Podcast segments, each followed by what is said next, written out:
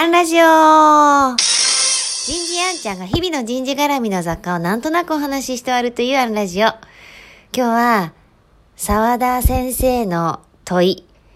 こんなテーマでお話ししてみようと思います。私には師匠でありメンターでもあるモルゲン人材開発研究所の沢田富夫先生という、えー、方がいます。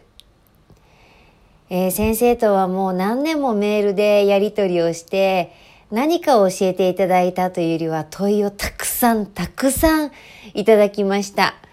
えー、たくさんの資料もいただいても、それはね、冊子何冊分になるだろうみたいな、えー、資料であったり、毎日の問いの繰り返し。だから絶対的な答えを伝えてくださるわけじゃないんですけど、こう問われてそれでこうたくさんたくさん考えてこう成長させていただいたなと思います。えっと、そこでいただいた問いの中でも、まあ、私がこういいなって思っているものを、えっと、10個ちょっとぐらいかな、えー、紹介してみようと思います。まあ、人事あんちゃんに対する、えー、沢田先生の問いだと思ってください。人事は営業部ですか？非営業部ですか？人事のお客様は誰ですか？お客様に人事はどんなサービスを提供していますか？人事マネジメントの構成要素は何ですか？人事パーソンの大切な資質は何ですか？人は生前でしょうか？制約でしょうか？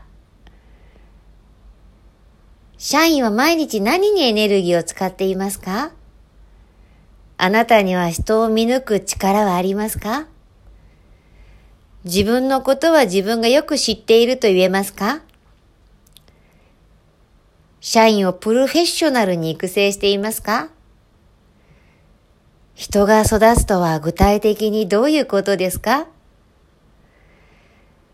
どうすれば優秀な人材が来て定着してくれますか？最後。あなたは人事パーソンとして何段ですか？まあ、要はね、この一個一個がこうメールで来るわけですよ。メールに、人は、人が育つとは具体的にどういうことですか？ってこう書いてあるようなメールが飛んできて。だからこう、あの全問答のような日